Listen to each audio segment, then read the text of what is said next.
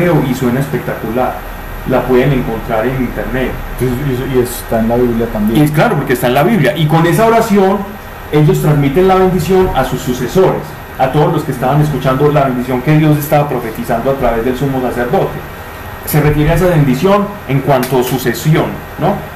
Como decir, el presidente saliente le da la banda presidencial al presidente entrante, es decir, le da en este caso su bendición, para hacer la analogía, ¿cierto? Estamos hablando de esa bendición sacerdotal, no estamos hablando de, que a uno en la calle uno le dé una monedita a una señora y le diga, hijo, Dios lo bendiga, entonces ¿cómo me va a bendecir si, si este ni siquiera es creyente? Dice, a quien dio las décimas de todo, el diezmo legalmente se instaura en el, en el, en el éxodo. La décima parte, el diezmo es la décima parte de lo que producían en arroz, en cereales, en viandas, todos los judíos. Los de las once tribus, excepto el los levitas que eran sacerdotes y no tenían tierra, entonces no podían cultivar y dependían de los diezmos de las otras once tribus para poder subsistir, porque todo el tiempo estaban eh, haciendo sacrificios, orando por el pueblo y, no tenían tiempo para arar la tierra. Les tocaba cargar y desmontar el, tabernáculo y eso era una cosa tremenda. Como levante circo, saque circo, hágale y no tenemos tiempo para más. Circo, qué feo sonó eso. A quien dio las décimas de todo. Entonces, ahí se instaura el, el, diezmo, pero estamos hablando que muchos años después, estamos hablando de más de 100 años después, mucho más, estamos hablando de casi 400 años, 300 años, como según el apóstol Pablo en Hechos de los Apóstoles, transcurrieron en el que Dios instauró los diezmos y ya Abraham le dio los diezmos a alguien que reconoció como sacerdote, siendo Abraham el padre de los que iban a ser los sacerdotes.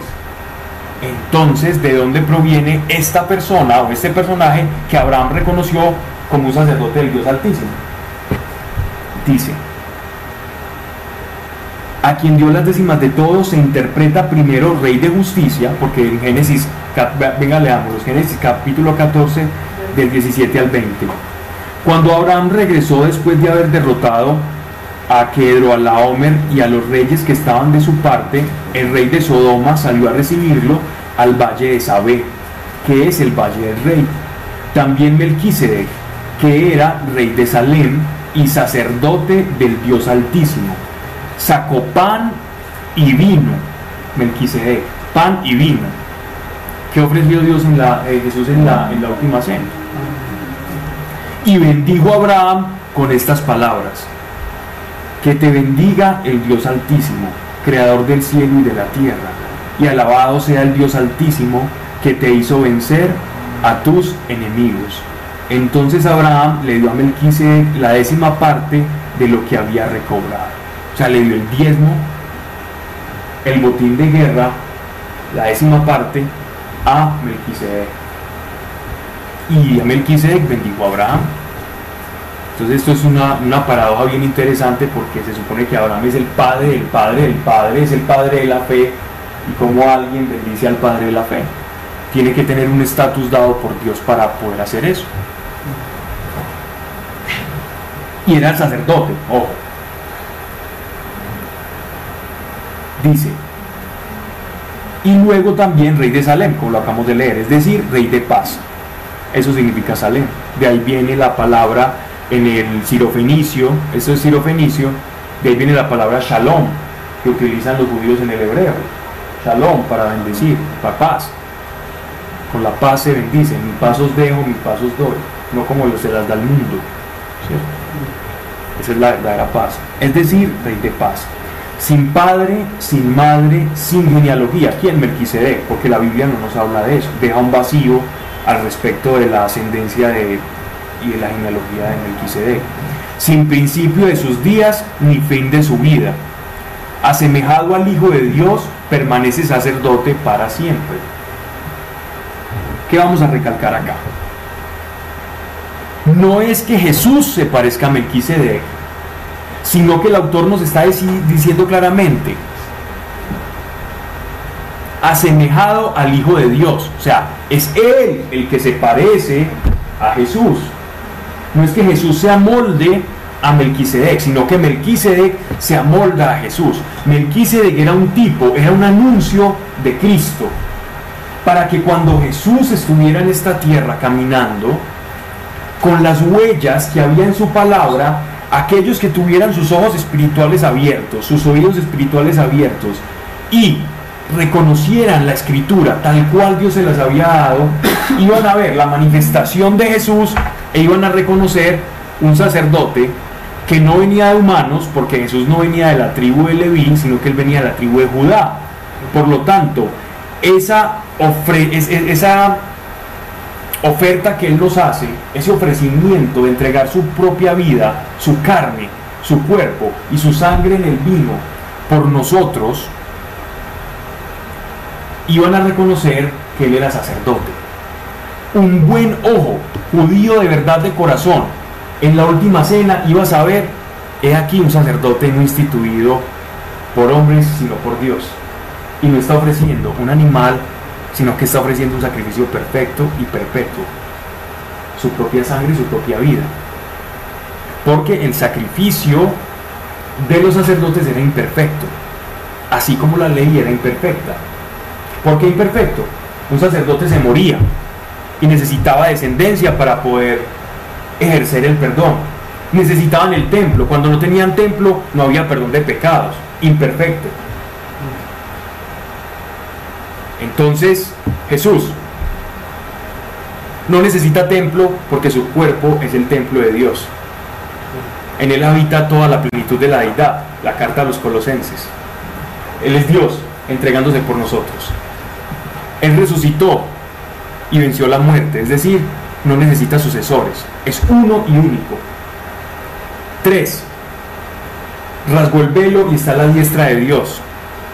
Cuatro, nos promete que nosotros tenemos un ancla que atravesó el Santo Santorum y está anclada a Dios. Nosotros estamos en esta tierra esperando el momento de nuestra redención, pero tenemos el ancla en el cielo. ¿Qué mejor sacerdote podemos esperar que es? ¿O qué, mejor sacerdote hay? ¿O quién está esperando un mejor sacerdote? Que alguien que ofreció un sacrificio perfecto y perpetuo. Cada que nosotros nos arrepentimos, no tiene que morir Cristo o el sacrificio de Cristo no se renueva cada vez que nosotros nos arrepentimos. Porque el sacrificio de Cristo fue uno y perpetuo, perfecto. Nos renovamos nosotros, el sacrificio siempre está ahí. La sangre de Cristo siempre está dispuesta ahí. Porque la sangre de Dios es telos, es completa, es perfecta. No tiene mancha. Cubre, ¿qué cubre? Multitud de pecados. Porque no es la sangre de un cordero, es la sangre del cordero de Dios. Ok, Carlos, una pregunta. ¿Por qué Abraham sabía lo que hay varias tesis, ¿cierto? Está la tesis del botín de guerra, en la que se usaba frecuentemente por el código, por- no por el código directamente de Hammurabi, sino por las leyes que había dejado Hammurabi y que habían dejado algunos eh, reyes que se hacían llamar o aclamar como dioses en, en la antigua Sumeria, donde cuando tú tenías coaliciones dabas un porcentaje, pero no era necesariamente el 10%. Y miren que cuando él lo bendice, Abraham le da los diezmos, ¿cierto? Y lo bendice con pan y vino. Ahí se instaura la figura del diezmo antes de que se instaure legalmente, antes de que sea una ley. Abraham era un hombre santo, era lo que llaman los judíos un sadok, una persona que sus sentidos espirituales estaban muy afinados. Todos estos grandes hombres de la Biblia eran personas espiritualmente afinadas. Y, no todos nacían afinados. Para el caso, para la muestra un botón. El padre del cual eh, la tierra de Israel cobra su nombre, que es Jacob, Ah, Israel sí, se ganó se ganó esa, ese, ese es decir, él, aprendió a ser Sadoc. Él se llamaba Jacob, Jacob, que significa aquel que suplanta, y Dios le cambió el nombre antes de decirle, bueno, usted con ese nombre no va a ser el patriarca. Y el nombre por eso es que es tan importante para los judíos, porque el nombre carga como con algo de la esencia. Entonces, ya no serás llamado Jacob, el suplantado, sino Israel, aquel que combatió la batalla de Dios. Algunas traducciones dicen aquel que combatió con Dios, pero combatir con Dios, es decir, es la prueba que pasó durante todo ese tiempo, recuerden ustedes cuando estuvo con Labán, cuando le tocó estar con Lea, le tocó primero la fea y después logró. Los teólogos que dicen que era una cristofanía. ¿Qué es una cristofanía? Una manifestación de Cristo antes de su tiempo. Es decir, que Cristo se apareció en cuerpo, eh, como él era el verbo y tenía preexistencia, él pudo haber tenido una, una aparición espiritual en esa época. Eso son los que dicen algunos, ¿cierto? Pero son simplemente teorías o especulaciones. Los judíos, por ejemplo, afirman en el Talmud que Melquisedec era Sem.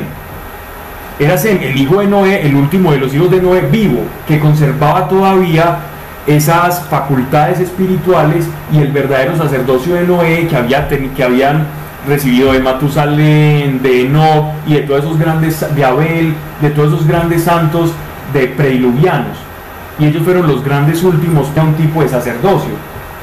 Y recuerdan también algo que es muy interesante que dice nuestro Señor respecto a, una, a, una, a un pequeño lío que se está armando respecto a la fornicación. Que le preguntan al Señor, bueno, que entonces la famosa parábola de las viudas o, en el cielo, entonces con cuál, va a ser mi esposa en el cielo. Les dice, no, no, no, no, no, es que Moisés les permitió divorciarse por la maldad y la dureza de su corazón. Pero en el principio no fue así.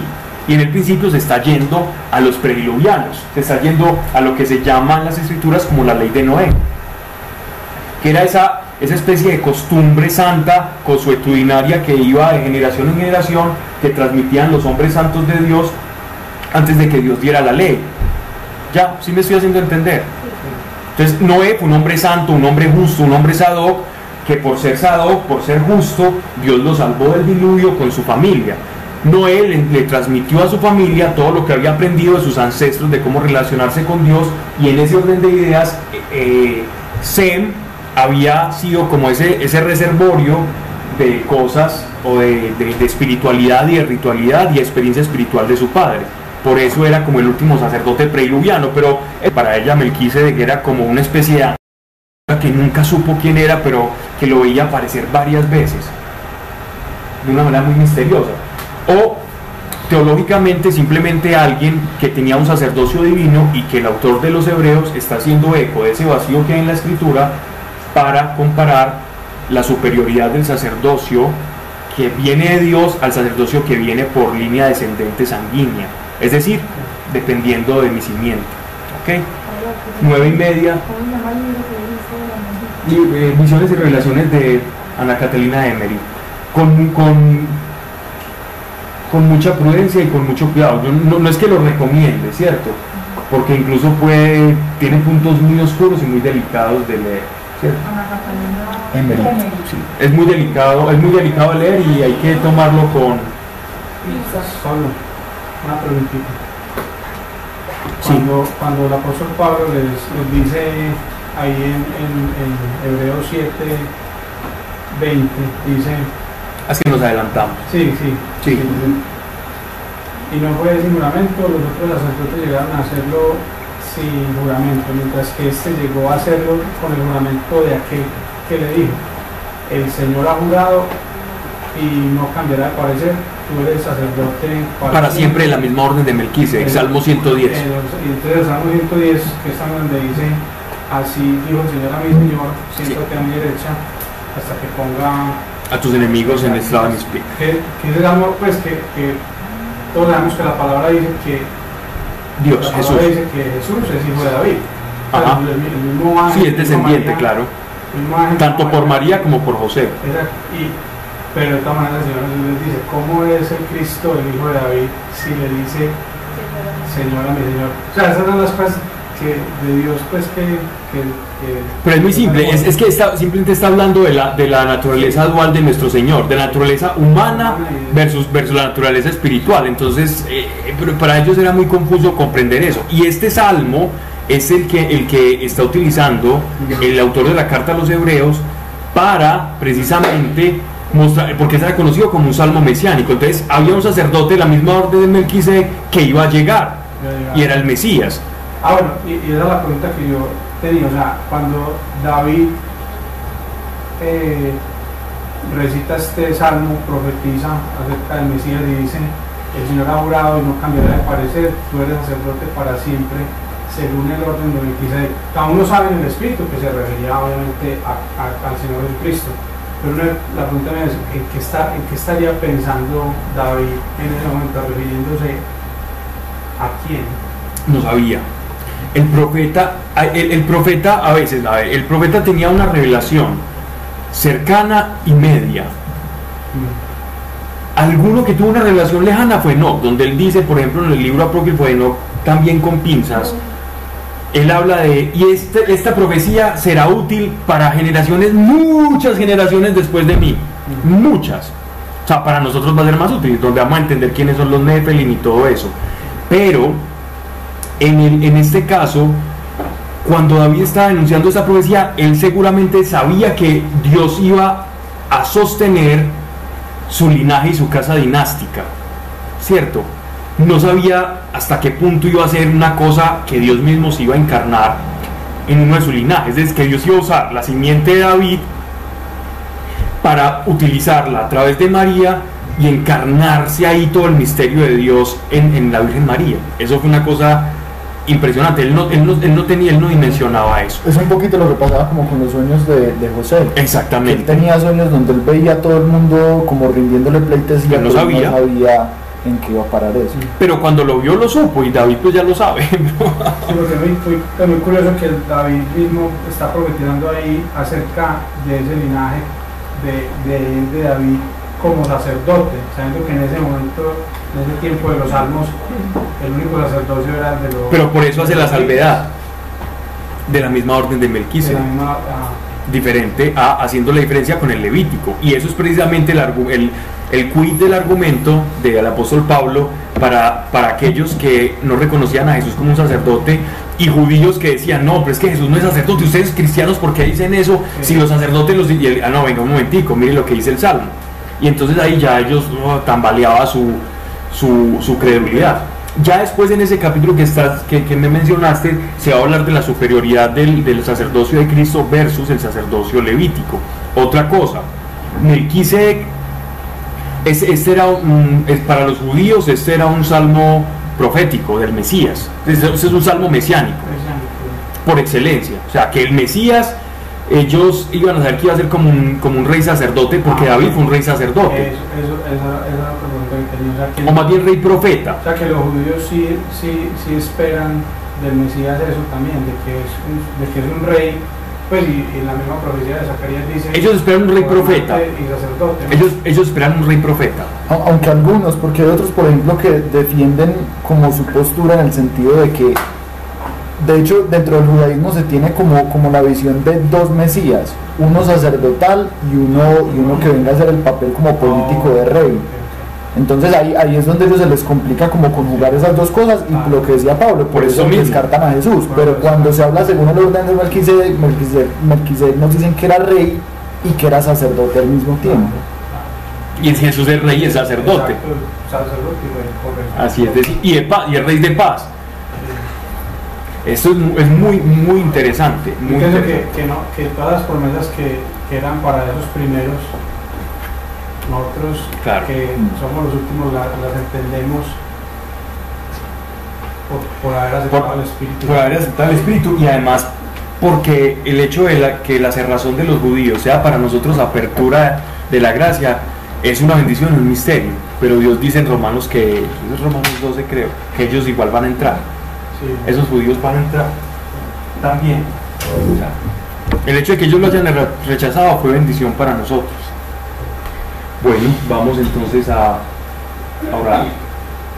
Padre nuestro, gracias Señor, gracias por el sacerdote que tenemos, que no se nos olvide, Padre, a ninguno, que tenemos un sacerdote perfecto y sacrificio y sangre fue derramada por cada uno de nosotros. Que ninguno, Señor, de nosotros desperdiciemos ni una gota de tu sangre y que no perdamos el tiempo y que no nos preguntemos quiénes somos ya más, porque ya nos has dicho con qué sangre fuimos comprada. Con la sangre de Dios, con tu sangre preciosa. Gracias porque tú como sacerdote ofreciste un sacrificio que fuiste, fuiste tú mismo, porque intercedes por nosotros, por nuestros pecados, porque tienes poder para perdonar, porque superaste la muerte y nos das vida eterna, y porque estamos unidos a ti. Que la mentira ni que el temor